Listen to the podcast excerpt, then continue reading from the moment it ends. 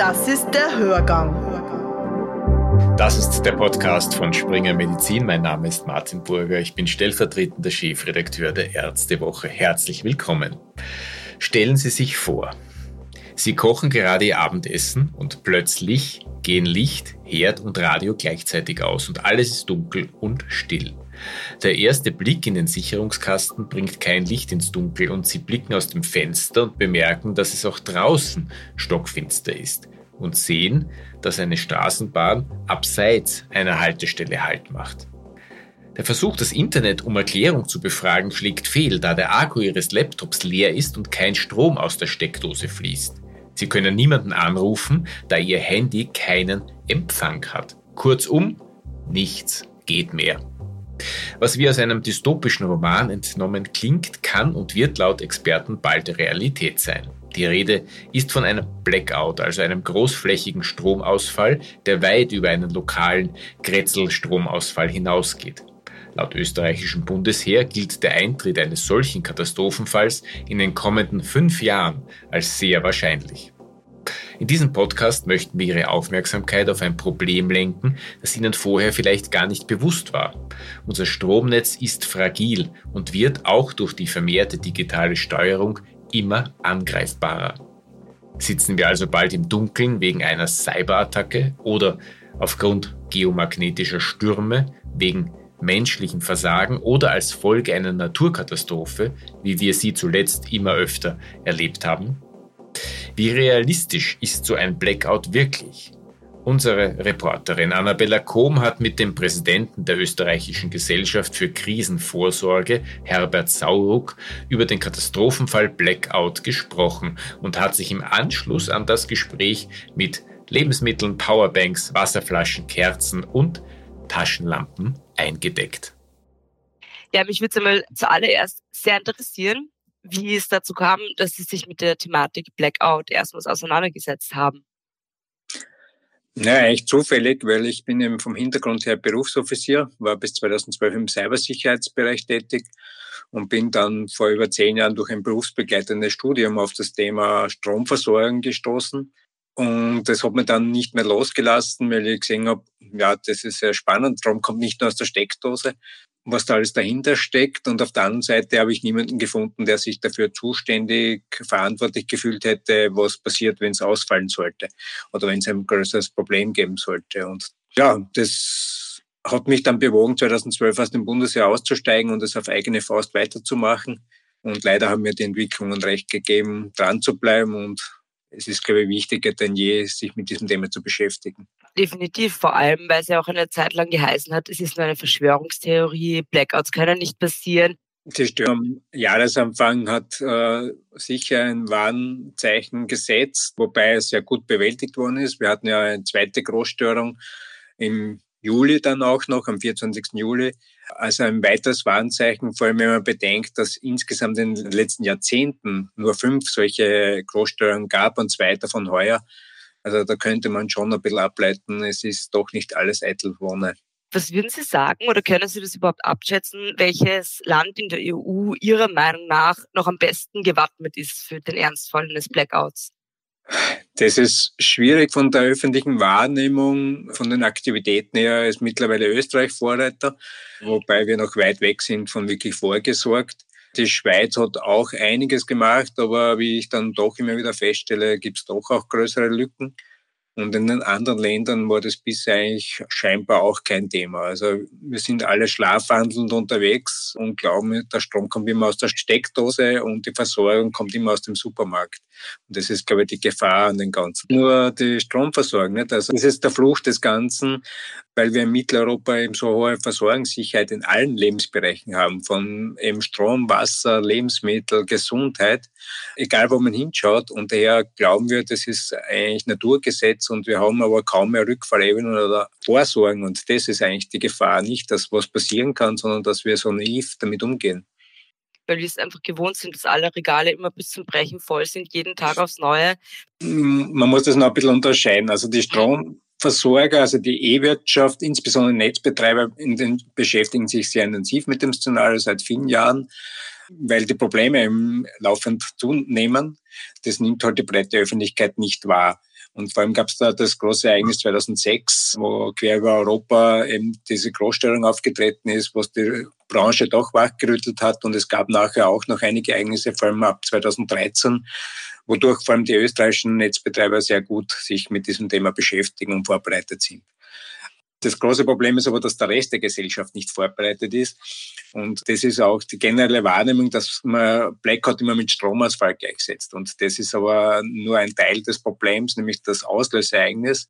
Das, was viel schwerwiegender ist, dass die gesamte Kommunikation und dann die gesamte Logistik und Versorgung zusammenbricht. Ne? Warum ist es jetzt so ein Thema? Ja, es ist durchaus zum Teil zufällig, weil ja eigentlich schon ich seit zehn Jahren von diesem Thema berichte und das immer wieder versuche in die Breite zu bringen. Und ausgegangen ist es vor allem vom Bundesheer, wo man jetzt doch sehr intensiv auch intern Kommunikation betreibt, die eigenen Mitarbeiterinnen auffordert zur Eigenvorsorge, gemeinsam mit dem Gemeindebund versucht auch die Gemeinden und auch die Bevölkerung zu adressieren. Eben dieser wichtigste Part. Wenn wir als Bevölkerung nicht vorsorgen, dann kann keine staatliche Struktur das irgendwie ersetzen. Und ja, das Innenministerium ist jetzt auch dabei zu thematisieren und auch Eigenvorsorge zu betreiben, auch andere Akteure. Es gab jetzt diese Übung letzte Woche, wobei aus meiner Sicht da noch zu wenig kommuniziert worden ist. Jeder einzelne von uns ist eben entscheidend. Nicht, ob die Feuerwehr oder einzelne Akteure gut vorbereitet sind und gut kann man nie wirklich vorbereitet sein, aber bestmöglich. Und diese Message muss noch viel stärker transportiert werden. Wirklich so einen Plan, einen konkreten, wie man auch der Bevölkerung helfen kann, die sich eben nicht vorbereitet hat auf so ein Blackout. Es gibt keine Pläne und es gibt eine Just-in-Time und Just-in-Process-Logistik. Das heißt, alles, was nicht vor Ort verfügbar ist, steht dann nicht zur Verfügung. Und vor allem, wenn ich nicht kommunizieren kann, weil Handy, Festnetz, Internet nicht funktionieren, kann ich auch nicht wirklich was organisieren.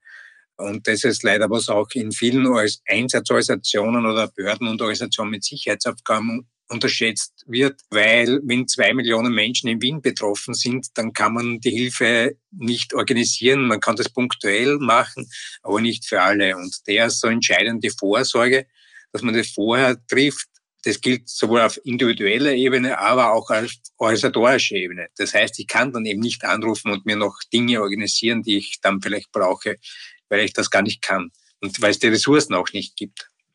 Einfachheit ist das Stichwort. Wir sind gewohnt, dass wir alles Mögliche an technischen Gadgets haben. Die meisten davon sind nicht notwendig fürs Überleben. Also Sie haben schon angesprochen, ganz wichtig ist, dass ich eben ein bisschen Wasser zu Hause habe. Ich empfehle dazu zwei Liter pro Person und Tag und das für drei bis fünf Tage sollte es ein Problem bei der Wasserversorgung geben. Dann Lebensmittel für zumindest 14 Tage. Das heißt, ich kann nach dem ersten, zweiten Tag wieder kochen, wenn der Strom wieder da ist, aber ich kann nicht einkaufen gehen. Und es wird auch länger brauchen, bis ich das wieder einpendeln und daher sollte ich zumindest 14 Tage mich und meine Familie selbst über die Runden bringen können. Dazu gehören auch wichtige Medikamente, wenn ich die brauche, dass ich da auch genügend zu Hause habe.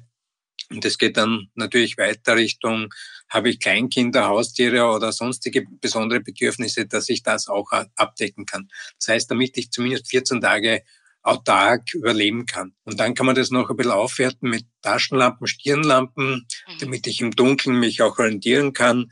Ein Radio, batteriebetriebenes Radio, um Informationen zu erhalten, wobei Autoradio auch ein batteriebetriebenes Radio ist. Wenn ich dann am ersten, zweiten Tag auch noch kochen will, vielleicht ein Campingkocher, noch besser Brennpaste. Oder wenn ich einen Griller habe und einen Garten, dann kann ich das auch nutzen. Vor allem wichtig, nicht in der Wohnung mit offenem Feuer zu hantieren, wenn der Brandschutz nicht sichergestellt wird, beziehungsweise auch Kohlenmonoxidvergiftung ja, mhm. droht. Also da muss man dann auch aufpassen, auch mit Kerzen weil sonst droht er größer als Problem. Besonders gefährlich, wenn da Brände entstehen. Ich kann nicht anrufen, um die Feuerwehr zu rufen. Das heißt, das wird ziemlich rasch eskalieren äh, vom Brand her. Und wenn es ein Wasserversorgungsproblem vielleicht in der Region auch noch gibt, dann kann das möglicherweise gar nicht gelöscht werden und dann drohen Großbrände. Ne? Sie sind top vorbereitet auf einen Blackout? Ich versuche halt bestmöglich, vor allem Lebensmitteln und so weiter haben wir sicher für mehrere Wochen, nicht nur für zwei Wochen verfügbar. Die Familie ist instruiert. Wir haben auch einen externen Zufluchtsort äh, außerhalb der Stadt. Ja, wenn ich kann und nicht jetzt zur aktiven Bewältigung der Stadt äh, helfen möchte, dann ist es sicher sinnvoll, aufs Land ja. zu gehen, aber dort muss es vorbereitet sein. Das ist auch wichtig, eben Walkie-Talkie und so weiter, das funktioniert ein paar Meter im städtischen ja. Raum. Das bringt nichts, ich muss mich vorher absprechen, wo treffen wir, wenn es soweit ist. Ja, auch zu wissen, okay, der und der kommt wahrscheinlich nicht zurück, weil ich gerade auf Dienstreise bin oder in einer Funktion bin, wo ich helfen muss oder weiter funktionieren muss. Aber wenn ich diese Gewissheit habe, dass das jetzt so ist, dann tue ich mir auch schon leichter, ne? wie wenn ich völlig überrascht wäre und dann nicht weiß, was mit meinen Angehörigen ist. Das Best-Case-Szenario ist, dass ich erwarte Systemkollaps durch Komplexitätsüberlastung, durch unterschiedliche Aspekte. Dann sollten wir in Österreich nach rund einem Tag wieder Strom haben. Auf europäischer Ebene ist die Erwartungshaltung rund eine Woche, bis wieder alles steht. Aber bis dann der Rest steht, das wird wesentlich länger dauern. Und sollte der Stromausfall länger als 72 Stunden oder großflächig länger als eine Woche dauern, dann ist es mit nichts mehr beherrschbar, weil dann die anderen Infrastrukturen so schwere Störungen und Schäden haben, dass wir die Versorgung nicht mehr hochbekommen in einer vernünftigen Zeit. Und das heißt, dann sind wir ziemlich rasch auf dem Weg in Richtung Steinzeit. Das ist eine der größten Gefahren, die ich sehe, wenn nämlich Menschen, die nicht vorher gesorgt haben, dann aus Verzweiflung ja. versuchen, natürlich was zu organisieren. Und vor allem, wenn die Supermärkte zerstört werden, dann dauert es noch viel länger, dort wieder eine Versorgung hinzubekommen. Das heißt, es haben dann alle ein Problem. Und das ist eine der wichtigsten Aufgaben von uns als Bevölkerung auch, so etwas zu verhindern. Und das sollte halt organisiert vorbereitet werden, weil die Polizei oder Militär werden es nicht können, weil die nicht überall sein können. Aber diese Kommunikation, diese klare Ansprache fehlt. Das hat möglicherweise mehrere Gründe. Es wird oft ins Treffen geführt, ja, man möchte die Leute nicht beunruhigen, wobei das genau zum Gegenteil führt. Das andere ist, ja, die Leute sind krisenmüde, weil ich auch leider immer wieder, das stimmt schon, aber ich merke auch, dass die Leute oder viele Menschen sehr wohl bereit sind, dieses Thema trotz Corona auch anzunehmen und sich damit auseinanderzusetzen. Und das andere ist halt, man möchte halt nicht mehr oder weniger bloßstellen, dass man in den letzten Jahren da vielleicht etwas übersehen hat und dass wir da ein massives Problem haben. Das geht immer einher mit der Hoffnung, es wird schon nicht passieren. Und ich sage immer, Hoffnung ist schon wichtig und auch gut, aber wenn das das einzige Konzept ist, das wir haben, dann werden wir ziemlich scheitern. Wir sehen ja gerade die große Polarisierung nicht? und das ist eigentlich brandgefährlich in jegliche Richtung. Durch diese Polarisierung sind wir natürlich in der Krise auch gehemmt oder gegenseitige Schuldzuweisungen und so weiter. Und ich glaube auch, dass man viele Menschen sehr wohl jetzt erreichen kann. Es wird auch das Gegenteil geben, das haben wir halt immer und jetzt auch durch die Polarisierung noch stärker. Aber ich, ich glaube, die einzige Chance, die wir haben, ist es offen, klar anzusprechen, weil wir dann auch die Möglichkeit haben, entsprechend vorzusorgen. Ein ganz wichtiger Aspekt auch in der Bewältigung ist einerseits mal die Vorsorge und das andere ist, dass wir zusammenhelfen, weil eben die organisierte Hilfe nicht überall kommen kann. Zum Beispiel im Pflegebereich werden viele Pflegedienste nicht kommen können. Das andere ist, die Einsatzorganisationen sind natürlich selbst betroffen und eben viele mögliche Schadensorte oder Bedarf an Hilfe.